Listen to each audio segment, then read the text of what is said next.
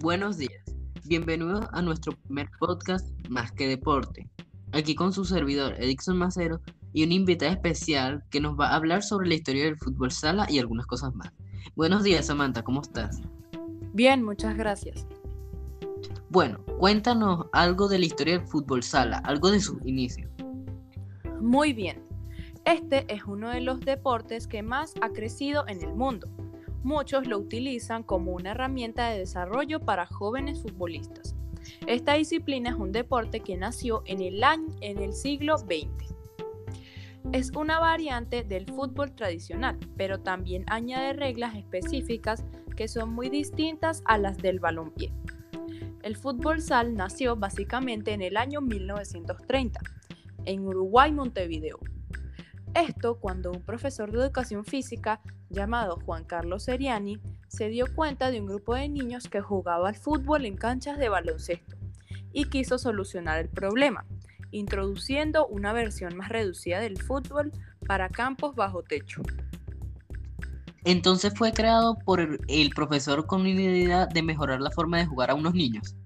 Exactamente. Entonces, cuéntanos de cómo se expandió este juego por el mundo. Está bien. Este juego fue siendo más y más conocido en América Latina gracias a la Inc. Era muy fácil de jugar, no importaba el clima exterior, y así los jugadores se podían mantener en forma todo el año. Para 1965 se creó la Confederación Sudamericana de Fútbol de Salón, formada por Uruguay, Perú, Paraguay, Argentina y Brasil.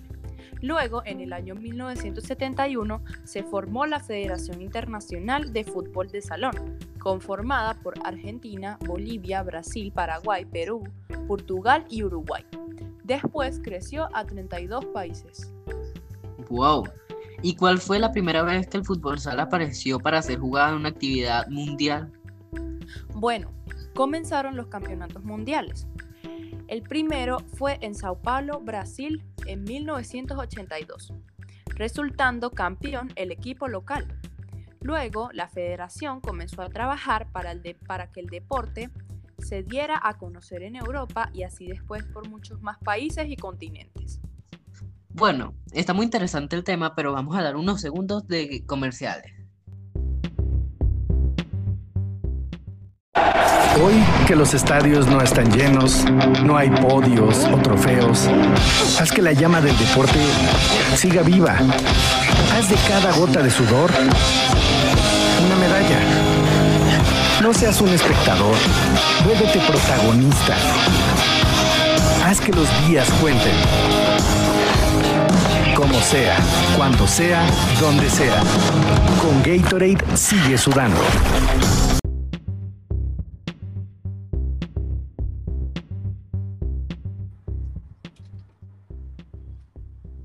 Continuemos. Bueno, Samantha, ¿nos puedes eh, contar sobre algunas reglas básicas del juego? Con gusto. El juego básicamente consiste en dos equipos, cada uno con cinco jugadores en el campo. La duración del juego es de 40 minutos, divididos en dos partes. El árbitro es quien controla las leyes del juego. El equipamiento de los jugadores de diferentes equipos debe diferenciarse bien uno de otro.